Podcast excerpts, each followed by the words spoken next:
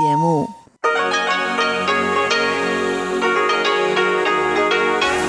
Hier ist Radio Taiwan International.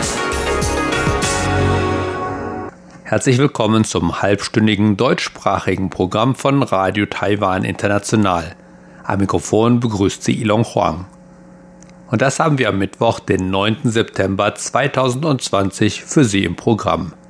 Zuerst die Nachrichten des Tages, anschließend das Kulturpanorama mit Karina Rotha. Heute führt Karina Rotha ihr Gespräch mit dem Tonkünstler Leitja Hongford, der unter anderem kunstvolle Teekannen und Teetassen herstellt. Heute geht der Künstler darauf ein, wie der Ton den Teegeschmack beeinflusst.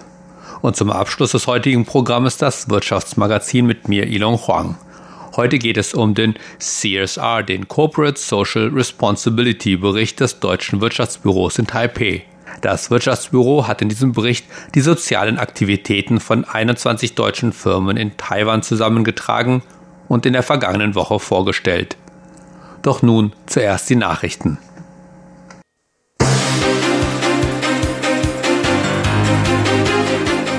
Sie hören die Tagesnachrichten von Radio Taiwan International.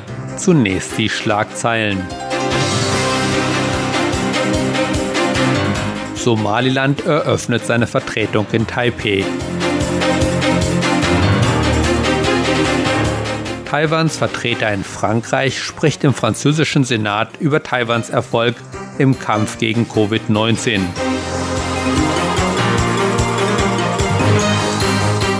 Chinesische Kampfflugzeuge dringen in Taiwans Luftverteidigungszone ein. Und nun die Meldungen im Einzelnen.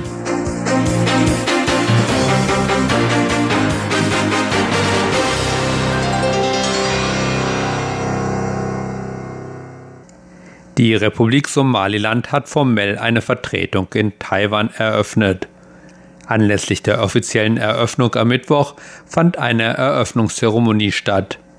Anwesend waren Taiwans Außenminister Joseph Wu und der erste Vertreter Somalilands in Taiwan, Mohammed Omar Mohamud. In ihren Reden während der Zeremonie wiesen sowohl Wu als auch Mohamud auf die Werte der Freiheit und Demokratie hin, die beide Länder teilten. Wu begrüßte die Eröffnung der Vertretung auch als den Beginn eines neuen Kapitels in den Beziehungen zwischen Taiwan und Somaliland. Kurz nach Abschluss der Zeremonie ging Mohamud auf die Drohungen ein, die China angesichts der Entwicklung informeller Beziehungen zwischen Somaliland und Taiwan ausgesprochen hatte. Mohamud sagte, dass Somaliland ein unabhängiges Land sei und dass der Aufbau von Wirtschafts- und Handelsbeziehungen zwischen Somaliland und Taiwan nichts mit China zu tun habe. Taiwans Vertreter in Frankreich soll am Mittwoch im französischen Senat über Taiwans Erfolg bei der Eindämmung der Covid-19-Pandemie sprechen. François Wu wird vor einem Senatsausschuss sprechen, der im Juli eingesetzt wurde, um die öffentliche Pandemiepolitik in Frankreich im Hinblick auf die Covid-19-Krise und deren Bewältigung zu bewerten. Diese Einladung ist das erste Mal, dass Taiwans Vertreter in Frankreich eingeladen wurde, vor dem Senat zu sprechen. Hu war im Januar 2019 auch der erste taiwanische Gesandte, der vor der französischen Nationalversammlung sprach und die Politik Taiwans im südchinesischen Meer erörterte. Neben Wu wird Jean-François Casabon-Mazanov, Leiter der französischen Vertretung in Taipei, an der Senatsanhörung teilnehmen. Wu ist einer von zwei ausländischen Gesandten in Paris, die eingeladen wurden, bei der Anhörung am Mittwoch zu sprechen um über den Erfolg der Bemühungen ihres Landes bei der Bekämpfung der Pandemie zu berichten. Der andere ist der Botschafter Südkoreas in Frankreich. Frankreich ist eines der am stärksten von der Covid-19-Pandemie betroffenen europäischen Länder mit mehr als 330.000 bestätigten Fällen und mehr als 30.000 Todesfällen. Der Senat setzte den Sonderausschuss auf Antrag des Senatspräsidenten Gérard Lachar am 2. Juli ein. Am frühen Mittwoch drangen mehrere chinesische Kampfflugzeuge in Taiwans Luftverteidigungszone ein. Das erklärte Taiwans Verteidigungsministerium in einer Pressemitteilung mit. Ohne auf die genaue Anzahl der chinesischen Kampfflugzeuge einzugehen, teilte das Verteidigungsministerium mit, dass eine Reihe von Sukhoi Su-30 Kampfflugzeugen und ein Chengdu J-10 Kampfflugzeug kurzzeitig in Taiwans südwestliche Luftverteidigungszone eingedrungen sei. Die Eindringlinge veranlassten Taiwans Luftwaffe, mit geeigneten und wirksamen Maßnahmen zu reagieren, die eine genaue Überwachung der Flugzeuge bis zu ihrem Verlassen der Luftverteidigungszone ermöglichten, so das Verteidigungsministerium. Das Verteidigungsministerium verurteilte Chinas Militär dafür, dass es Kampfflugzeuge in Taiwans Luftverteidigungszone geschickt habe, ein Schritt, der einseitig den Frieden und die Stabilität in der Region gefährden würde. Außerdem wies das Verteidigungsministerium gleichzeitig darauf hin, dass es weiterhin die Bewegung der chinesischen Streitkräfte überwachen werde, um die nationale Sicherheit zu gewährleisten.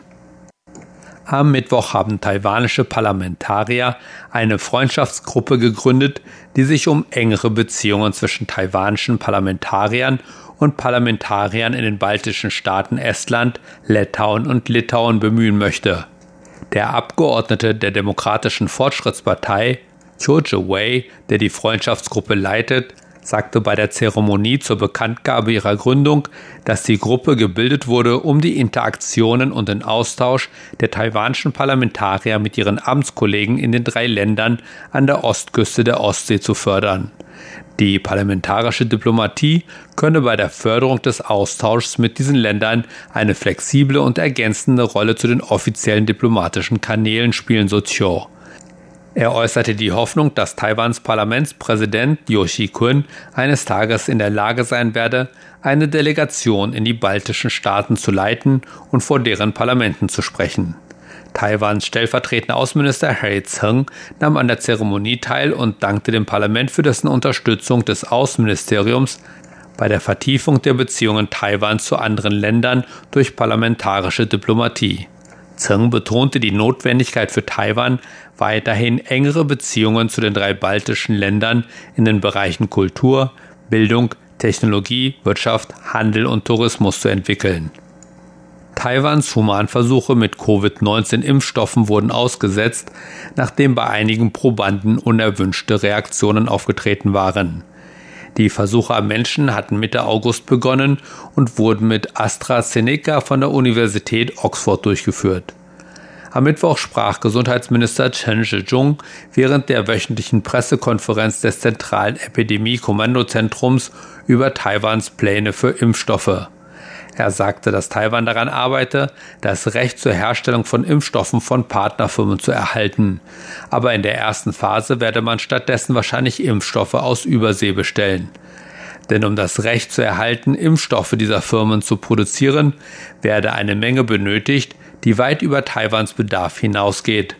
Chen sagte, dass Taiwan zwar die Vorbestellung von Impfstoffen plane, aber auch weiter daran arbeite, seine eigenen Impfstoffe zu entwickeln. Kommen wir zur Börse. Wie gewonnen, so zerronnen. Nach leichten Gewinnen am Vortag schloss der TAIX heute in fast der gleichen Höhe im Minus. Der TAIX schloss 54,98 Punkte oder 0,43 Prozent im Minus.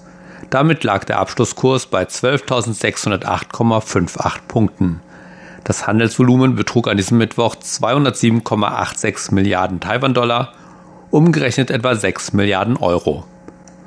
Und zum Abschluss der Nachrichten nun das Wetter.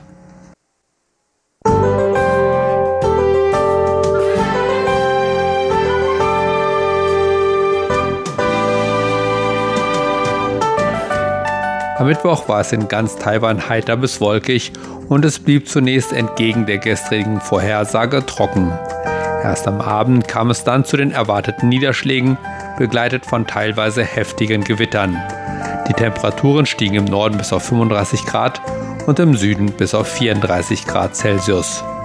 Und nun die Vorhersage für morgen, Donnerstag, den 10. September 2020. Morgen soll die Bewölkung im gesamten Land weiter zunehmen und auch die Niederschläge sollen zunehmen. Dadurch sollen auch die Höchsttemperaturen mit 31 bis 33 Grad etwas niedriger als heute bleiben.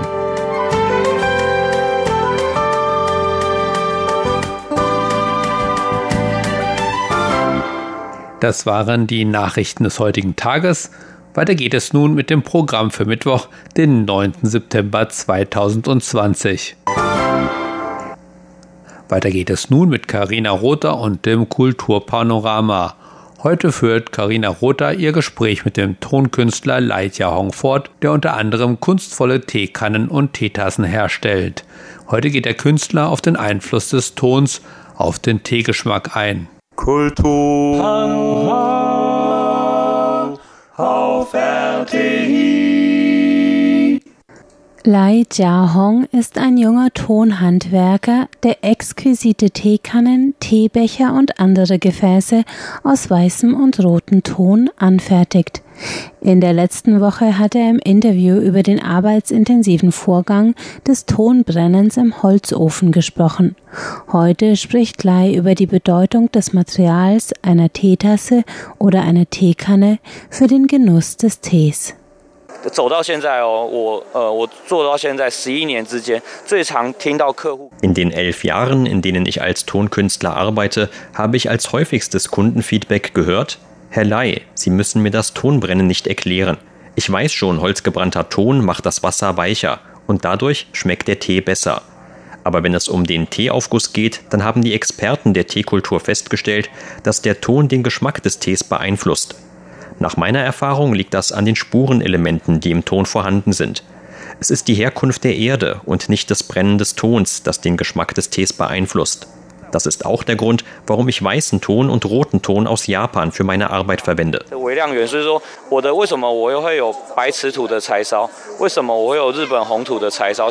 Wie wichtig die Art des Tons für den Geschmack des Tees ist, das entdeckte Lai erst nachdem er sein Studium der Kunst bereits abgeschlossen hatte.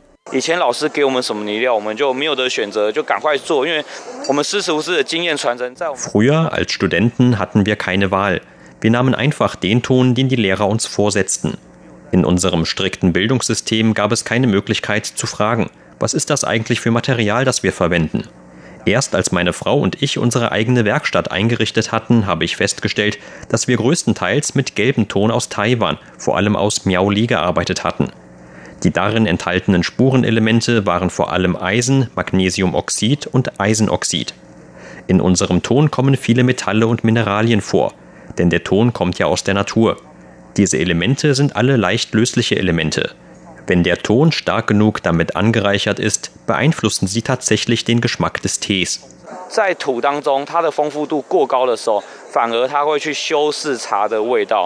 Die Qualität des Tongefäßes, also der Tasse und Kanne, aus der man trinkt, ist also eine Variable darin, wie sehr der Geschmack des Tees zur Geltung kommt. Und da Tee in Taiwan bei Kennern einen vergleichbaren Stellenwert hat wie teurer Wein in Europa, will man keinen Tropfen des kostbaren, nach genauen Vorgaben gebrühten Heißgetränks durch ein minderwertiges Gefäß verunreinigt wissen. Viele Teeverkäufer und sogar Teeexperten verwenden inzwischen Porzellan oder Glas, wenn sie Tee ausschenken. Warum? Diese Materialien sind sehr feinporig. Deswegen haben sie nicht die Eigenschaft, den Geschmack des Tees zu beeinflussen. Einfach gesagt, sie sind sehr objektive Gefäße, während bei gebranntem Ton viele die Sorge haben, dass er den Teegeschmack beeinflusst. Aber es ist die Herkunft der Erde und nicht der Ton selbst, der den Geschmack des Tees beeinflusst. Deswegen verwende ich roten Ton, der eine hohe Dichte aufweist.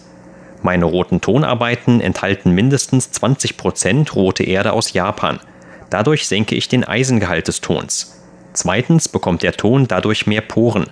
Das fertige Produkt hat dann die Eigenschaft, dass sein Eigengeschmack nicht hervorsticht. Es aber trotzdem die Funktion erfüllt, den Teegeschmack zu speichern und zu verstärken. Gleichzeitig hat der Ton eine höhere Dichte und ist so leichter zu waschen und zu pflegen.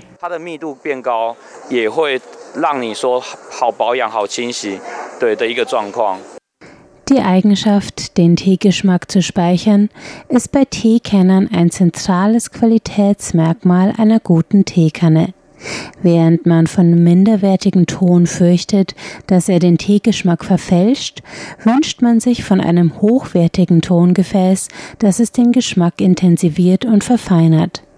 Eine Teekanne, die über Generationen hinweg mit hochwertigem Tee gefüttert wurde, ist in Taiwan ein wertvolles Familienerbstück, das wegen seiner reichhaltigen Patina einen hohen Preis erzielen kann.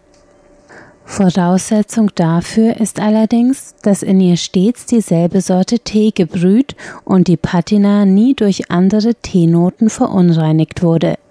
Doch Lai Hong weiß, dass moderne Teeliebhaber gerne zwischen mehreren Teesorten wechseln und hat für sie eine Tonrezeptur entwickelt, die besonders reich an dem Porzellangrundstoff Kaolin ist und weißer im Erscheinungsbild. Sein weißer Ton hat aber dennoch andere Eigenschaften als ein Teegefäß aus Porzellan, erklärt Lai Jia Hong. 我跟一般的瓷器最大的特殊性在哪？就是说我把这材料进入到柴窑当中。Die größte Besonderheit im Vergleich zum herkömmlichen Porzellan ist die, dass mein weißer Ton im Brennofen die Kohlenstoffelemente aus dem Holz absorbiert. Meine weißen Tonarbeiten haben daher auch die Eigenschaft, das Wasser weicher zu machen. Dafür haben sie die Beschränkung, dass in ihnen nur Kohlenstoff enthalten ist. Dieser Ton enthält überhaupt keine Eisenelemente. Ganz einfach gesagt, mein weißer Ton ist sehr rein. Er beeinflusst den Geschmack überhaupt nicht. Du kannst darin Oolong-Tee oder schwarzen Tee machen und musst nicht bei einer Teesorte bleiben. Unsere Vorfahren haben immer gesagt, dass man eine Teekanne am besten nur mit einer Sorte Teeblätter befüllen sollte und nicht zwischen verschiedenen Sorten hin und her wechseln. Diese Beschränkungen gibt es bei meinem weißen Ton nicht. Man kann alle Arten von Tee verwenden, weil der Ton keine Geschmacksrückstände speichert. Gleichzeitig macht er das Wasser weicher, das ist eine Eigenschaft, die Glas oder Porzellan nicht besitzen.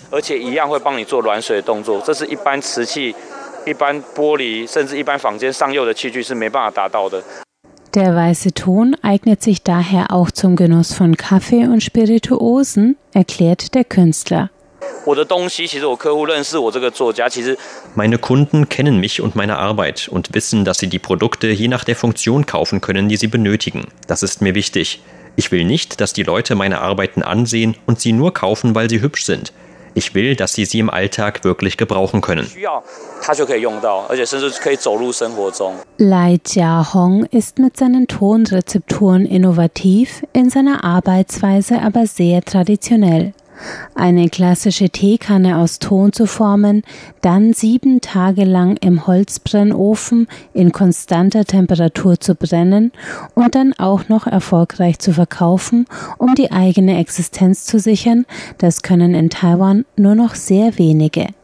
Daher setzt sich Lai Jiahong mit seinen gerade mal 28 Jahren jetzt schon dafür ein, dass seine Handwerkskunst an Nachwuchs gewinnt. 这个也是我为什么我在二零二二零一六。Das ist auch der Grund, warum ich seit 2016 an Taiwans International Golden Teapot Wettbewerb teilnehme.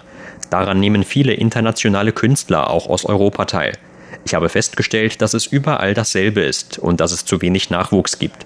Deswegen reiche ich immer Arbeiten bei dem Wettbewerb ein, die junge Leute ansprechen. Ein Teekannendesign war am Helm eines japanischen Samurai angelehnt, ein anderes an einem Roboter. So will ich junge Leute für unsere traditionelle Teekultur begeistern, damit sie vielleicht das Handwerk weitertragen.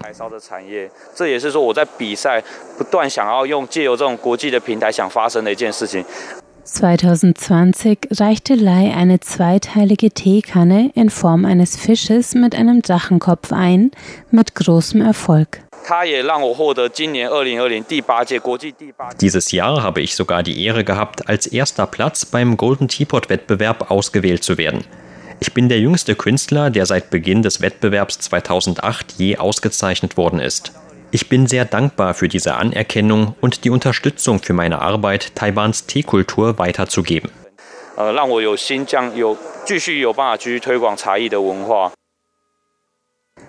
Sie hörten ein Interview mit Lai Jia Hong. Der Tonhandwerker schafft Teekannen und Teetassen in seinem eigenen Holzbrennofen in Beipu in Nordwest-Taiwan. Wer Interesse an den Arbeiten Lai Jia Hongs hat, findet seine Werkstatt unter dem chinesischen Namen Shi Tao Fang Steinton Werkstätte.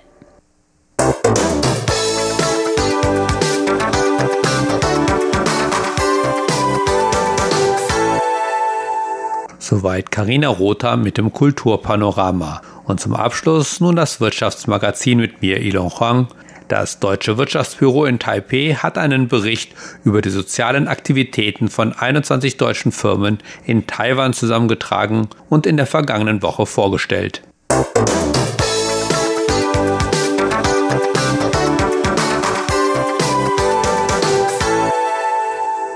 Das Deutsche Wirtschaftsbüro Taipei hat einen Bericht über die soziale Verantwortung von Unternehmen auf Englisch Corporate Social Responsibility oder kurz CSR erstellt, der die sozialen Aktivitäten von 21 deutschen Unternehmen in Taiwan in den Jahren 2019 und 2020 beschreibt. Dieser erste sogenannte CSR-Bericht wurde in der vergangenen Woche während einer Pressekonferenz des Wirtschaftsbüros veröffentlicht. Als Gäste waren nicht nur Frau Jessie Chao vom Wirtschaftsministerium, Herr Yejin Chu, verantwortlich für europäische Angelegenheiten im Außenministerium gekommen, sondern auch Vertreter von vier deutschen Unternehmen, die stellvertretend für die 21 beteiligten deutschen Firmen ihre sozialen Aktivitäten vorstellten. Zunächst erklärte Axel Limberg, Direktor des Deutschen Wirtschaftsbüros, wie es überhaupt zu diesem Bericht gekommen ist.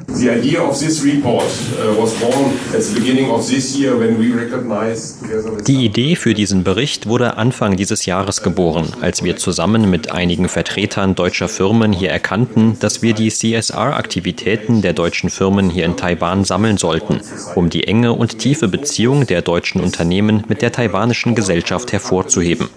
Unser Hauptziel ist es, die deutschen Unternehmen dazu zu ermutigen, ihre CSR-Aktivitäten hier in Taiwan zu erhöhen oder ins Leben zu rufen.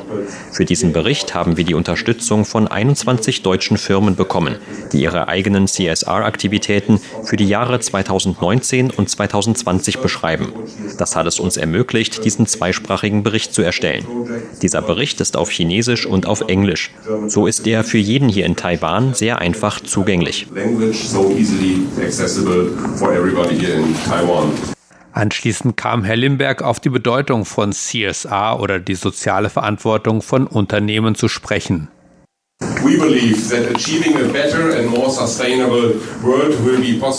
Wir glauben, dass eine bessere und nachhaltige Welt nur in Zusammenarbeit mit der Wirtschaft verwirklicht werden kann. Und die Wirtschaft ist Teil dieser Gesellschaft. In Taiwan spielen etwa 250 deutsche Firmen eine wichtige Rolle, sowohl im wirtschaftlichen als auch im gesellschaftlichen Umfeld. Über 60 Prozent davon sind schon seit über 15 Jahren in Taiwan und zeigen ein langfristiges Engagement, nicht nur gegenüber dem taiwanischen Markt, sondern auch gegenüber ihren Mitarbeitern und der taiwanischen Gesellschaft. Aber sie sehen sich nicht nur als wichtige Arbeitgeber, sondern auch als sozial verantwortliche Unternehmen, die sich der taiwanischen Gesellschaft verpflichtet fühlen. Wir freuen uns darüber, dass deutsche Unternehmen die jahrhundertelange Tradition von CSR weltweit fortsetzen und Verantwortung für lokale Gemeinschaften übernehmen. Der Bericht zeigt ihren starken Einsatz für Taiwan und die lokale Gemeinschaft. Außerdem hoffen wir, dass diese Beispiele von großem Engagement andere Unternehmen dazu ermutigen, ihre Bemühungen für die Verbesserung der Gesellschaft zu erhöhen. Frau Zhao vom Wirtschaftsministerium begrüßte die sozialen Bemühungen deutscher Unternehmen in Taiwan und wies auch auf die Bemühungen der taiwanischen Regierung in dieser Beziehung hin. We all know that uh, wir alle wissen, dass die EU der größte Investor in Taiwan ist. Unter den europäischen Ländern ist Deutschland eines der wichtigsten Länder und ist in verschiedenen Branchen in Taiwan tätig. Viele der deutschen Unternehmen haben eine lange Beziehung mit dem Wirtschaftsministerium. Ich freue mich darüber, dass deutsche Unternehmen in Taiwan ihrer unternehmerischen Sozialverantwortung nachkommen und gleichzeitig ein Beispiel für taiwanische Unternehmen sind, die davon lernen können. Auch unsere Regierung ermutigt die einheimischen Unternehmen dazu, ihrer Sozialverantwortung nachzukommen, wenn die Unternehmen ihre Geschäfte betreiben. So haben wir proaktiv das Unternehmensgesetz geändert. Außerdem ermutigen wir die Unternehmen, sich zum Beispiel mit deutschen Unternehmen in Bezug auf die Erfahrungen in der unternehmerischen Sozialverantwortung auszutauschen, um die eigenen Aktivitäten auf diesem Gebiet zu verbessern to improve their uh, CSR performance. Anschließend kamen die Vertreter der vier anwesenden deutschen Firmen zu Worte, um die sozialen Aktivitäten ihrer Firma vorzustellen. Zunächst Jan Hollmann, Geschäftsführer von Robert Bosch Taiwan. You have mentioned since 1990 we are operating basically Bosch Taiwan and Seit 1990 besteht Bosch Taiwan und seit dem Augenblick gab es für uns grundsätzlich drei Arten von Aktivitäten. Straßensicherheit, Sozialfürsorge und Umweltschutz, die für uns alle gleichermaßen wichtig sind. Ich gebe Ihnen einige konkrete Beispiele. Soziale Pflege ist eine unserer emotionalsten Aktivitäten und wir versuchen unsere Partner zu motivieren, aktiv zu werden. Wir haben dafür im Jahr 2013 das Programm Programm You Made My Day ins Leben gerufen. Und wir geben jedem unserer Mitarbeiter einen zusätzlichen Urlaubstag, wenn er oder sie sich in Aktivitäten engagieren, die mit Sozialfürsorge zu tun haben. Das war bisher sehr erfolgreich und wir sehen eine Vielzahl von Engagements. Ein anderes Thema, über das ich sprechen möchte, ist unsere Arbeit in Sachen Straßensicherheit. Wie Sie vielleicht wissen, gehört Taiwan zu den Industrienationen mit der höchsten Todesfallrate auf der Straße. Etwa 12 von 100 100.000 Personen sterben jährlich bei Straßenunfällen in Taiwan. Das ist eine sehr hohe Zahl, im Verhältnis höher als in den USA oder Deutschland oder in Bezug auf Asien höher als in Singapur, Korea oder Japan. Wir glauben, dass noch sehr viel getan werden muss, um das Bewusstsein dafür zu stärken und die entsprechenden Maßnahmen einzuführen, damit diese Zahlen sinken. Ein Beispiel dafür, was wir machen, ist das Anti-Blockiersystem für Zweiräder. Wir arbeiten nicht nur an der Entwicklung, sondern auch daran, das Bewusstsein für dieses kleine Werkzeug zu erhöhen, das wirklich Leben retten kann. Dann gab Frau Reni Chen, Leiterin der Kommunikation des Chemieunternehmens Covestro, einen Überblick über die Strategie ihres Unternehmens in Sachen CSR.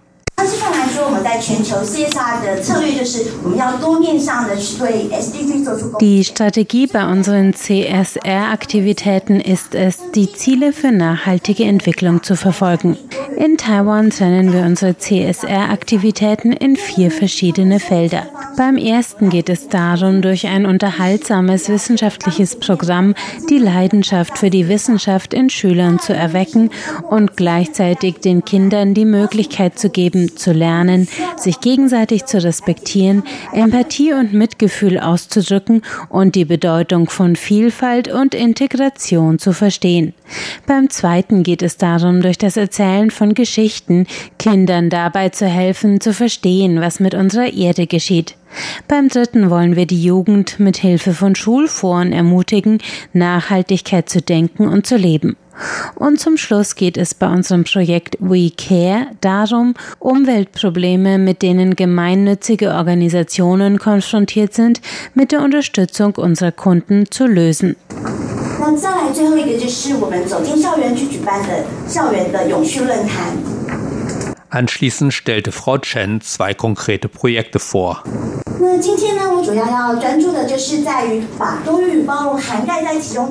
Beim ersten Projekt geht es darum, die Ungleichheit für hörgeschädigte Kinder zu verringern und das ist die sogenannte Magic Material School und der Covestro Science Club.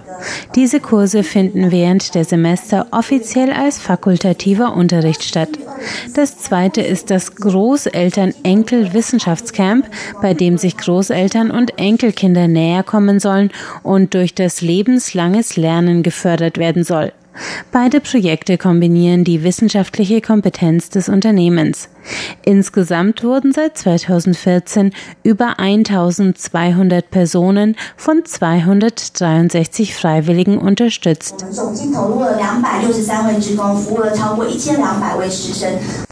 Auch James Tio, Geschäftsführer von Fresenius Taiwan, und Felix Ong, Geschäftsführer von Backhoff Automation, gaben einen kurzen Überblick über die sozialen Aktivitäten ihrer jeweiligen Unternehmen. So veranstaltet Fresenius seit 2017 den jährlichen Wohltätigkeitslauf Run for Cancer Awareness and Run for Love für Krebspatienten und ihre Familien. Im Jahr 2019 nahmen über 700 Patienten, ihre Familien und Unterstützer an einem 6-Kilometer-Lauf teil und Beckhoff bemüht sich darum, Einelternfamilien und benachteiligten Familien in der Stadt Taichung zu helfen. Wie Axel Limberg erklärte, hoffe man mit diesem Bericht andere Unternehmen dazu zu motivieren, soziale Aktivitäten zu beginnen bzw. auszubauen. Und damit war es das auch schon wieder für heute mit dem deutschsprachigen halbstündigen Programm hier auf Radio Taiwan International. Wir bedanken uns recht herzlich fürs Zuhören